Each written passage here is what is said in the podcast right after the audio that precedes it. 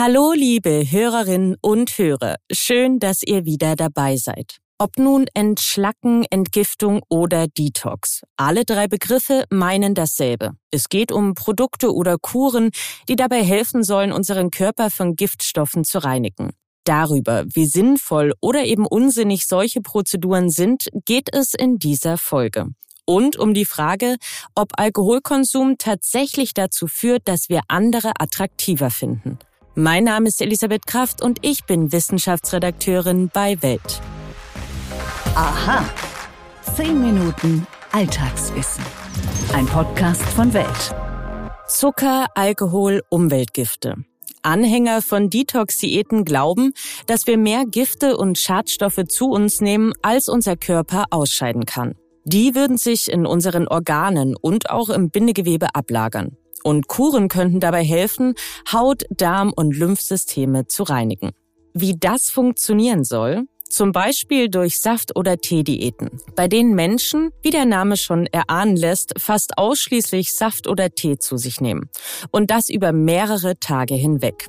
Mittlerweile gibt es auch Pulver und Pillen, die den Körper von giftigen Schwermetallen befreien sollen. Aber was sagt die Studienlage dazu? Bringen Entgiftungskuren tatsächlich irgendetwas oder sind sie mitunter sogar gefährlich? Das möchte ich von Dr. David Fäh wissen. Er ist Präventivmediziner und Gesundheitswissenschaftler.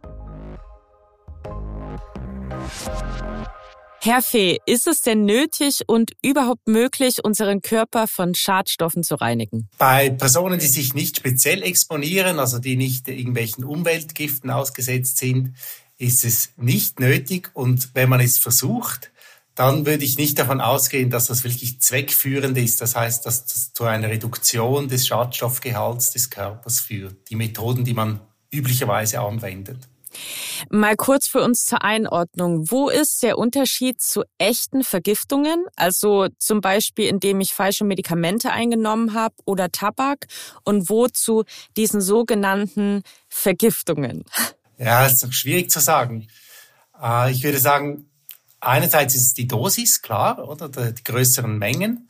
Zweitens, denke ich, spielt auch die Zeitspanne der Exposition eine Rolle, also wie lange ich einem bestimmten Stoff ausgesetzt bin. Ich sage jetzt äh, bewusst nicht äh, Gift.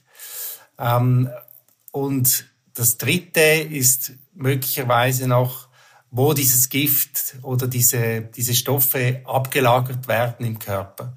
Ein Beispiel, wenn ich zum Beispiel Schwermetallen ausgesetzt bin, Blei oder Arsen über dem Boden, dann kann sich das über längere Zeit im Körper äh, ablagern und macht eigentlich schon während dessen, dass es sich ablagert, schon erhöht das Risiko, zum Beispiel für bestimmte Krebsarten. Das kann man jetzt zum Beispiel durch eine Kur nicht wieder rückgängig machen. Gibt es denn aussagekräftige Studien, die die Effektivität sogenannter Detox-Diäten untersucht haben? Und wenn ja, zu welchem Ergebnis kommen die denn? Ähm, meines Wissens gibt es keine Studien, wir sind keine Studien bekannt dazu. Das liegt vielleicht daran, dass es nicht wirklich äh, wissenschaftlich ist und auch häufig keinen wissenschaftlichen äh, Anspruch hat.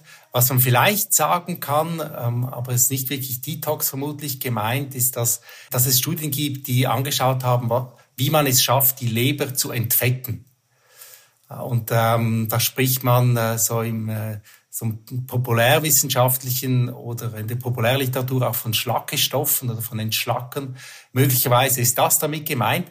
Äh, unglücklicherweise konnte ich nie nachlesen oder auch niemanden fragen, der sich damit beschäftigt, was eigentlich mit diesen Schlackestoffen genau gemeint ist. Was ist das chemisch gesehen? Da habe ich noch nie eine Antwort darauf bekommen. Stimmt es denn zum Beispiel, dass angeblich entgiftende Tees, die es ja in Hülle und Fülle gibt, selbst Schadstoffe enthalten können? Das ist richtig, ja. Und da gibt es selbst ähm, Fallberichte von Präparaten, die sogar zu akuten Situationen geführt haben im, im Sinne eines äh, Schocks, dass der Körper extrem reagiert hat auf gewisse Inhaltsstoffe. Und ich finde es auch nicht ganz ungefährlich, wenn man solche Stoffe anwendet, selbst wenn sie pflanzlichen Ursprungs ist, weil das für mich ein bisschen eine Blackbox ist. Man weiß da nicht genau, was ist da drin.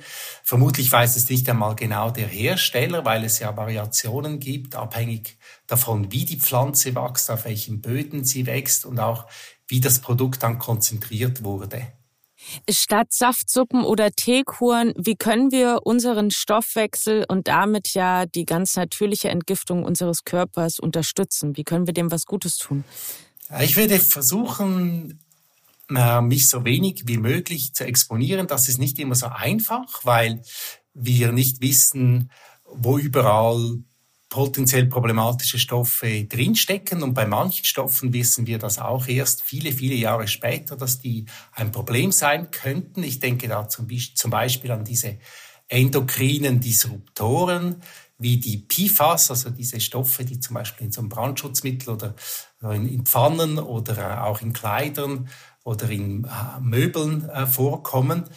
Ich würde versuchen, diese Exposition so gering wie möglich zu halten, zum Beispiel indem ich auch darauf achte, nicht allzu viel stark verpackte Lebensmittel zu konsumieren oder Lebensmittel, die sehr stark verarbeitet sind mit einer ellenlangen Zutatenliste, mit Zutaten, die ich nicht verstehe. Ich würde versuchen, möglichst selbst zu verarbeiten, soweit das möglich ist. Da behalte ich auch die Kontrolle und auch darauf zu achten, wie ein Lebensmittel produziert wurde. Wurde das ähm, auf heimischen Böden produziert mit äh, wenig äh, Pflanzenschutzmitteln? Wurde das Tier gut gehalten? Wurde es gut gefüttert?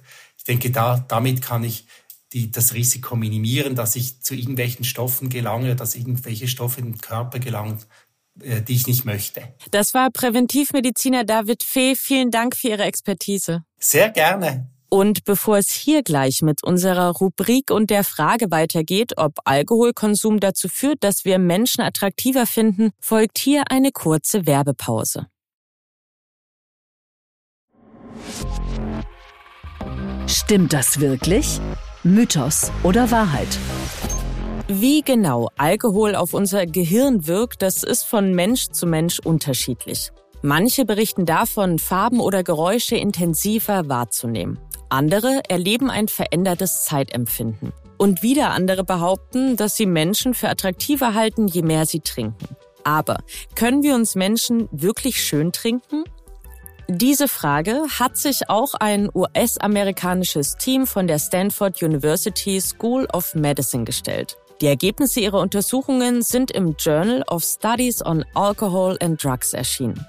Sie haben allerdings einen Haken, denn die Forschenden haben nur einen bestimmten Alkoholpegel untersucht, und zwar 0,8 Promille und das auch nur bei Männern. Wie viel Alkohol wir trinken müssen, um eben diesen Pegel zu erreichen, hängt von verschiedenen Faktoren wie dem Geschlecht, der Größe und dem Gewicht ab. Ich beispielsweise erreiche 0,8 Promille etwa nach 750 Millilitern Bier, was rund anderthalb Flaschen entspricht. Aber zurück zur US-amerikanischen Studie. Bei deren Probanden änderten 0,8 Promille überhaupt nichts daran, wie attraktiv sie andere fanden. Stattdessen deuten die Ergebnisse eher darauf hin, dass Alkoholkonsum die Wahrscheinlichkeit erhöht, Menschen anzusprechen, die man ohnehin attraktiv findet. So sprachen die betrunkenen Teilnehmer mit 1,71-facher Wahrscheinlichkeit jemanden an, den sie bereits attraktiv fanden. Das wiederum deutet darauf hin, dass der Alkohol ihnen flüssigen Mut gab. So sagen es zumindest die Forschenden. Frühere Studien kamen zu einem anderen Ergebnis. Eine 2020 erschienene Untersuchung eines Teams um Rebecca Monk von der Edge Hill University beispielsweise fand durchaus Beweise fürs Schöntrinken. Damals wurden britische Studenten gebeten, eine Aufgabe am Computer zu lösen und dabei Fotos von attraktiven und unattraktiven Gesichtern zu ignorieren. Das Ergebnis war folgendes, nämlich dass nüchterne Teilnehmer stärker von attraktiven Gesichtern abgelenkt wurden, während sich leicht berauschte Teilnehmer sowohl von attraktiven als eben auch von weniger attraktiven Gesichtern haben ablenken lassen. Die unterschiedlichen Studienergebnisse, die könnten sich durch unterschiedliche Untersuchungsmethoden erklären lassen. Letztlich lässt sich die Frage des Schöntrinkens nach aktuellen wissenschaftlichen Ergebnissen aber nicht abschließend beantworten. Wenn euch unser Podcast gefällt, dann tut mir einen riesengroßen Gefallen und abonniert ihn auf den Plattformen. Bei Apple und Spotify, da könnt ihr uns außerdem eine Bewertung dalassen. Und wenn ihr darüber hinaus Kritik, Anregungen, Lob oder einen Themenvorschlag habt, dann schreibt uns doch eine Mail an wissen.welt.de. Und damit wünsche ich euch einen fabelhaften Tag, eure Elisabeth Kraft.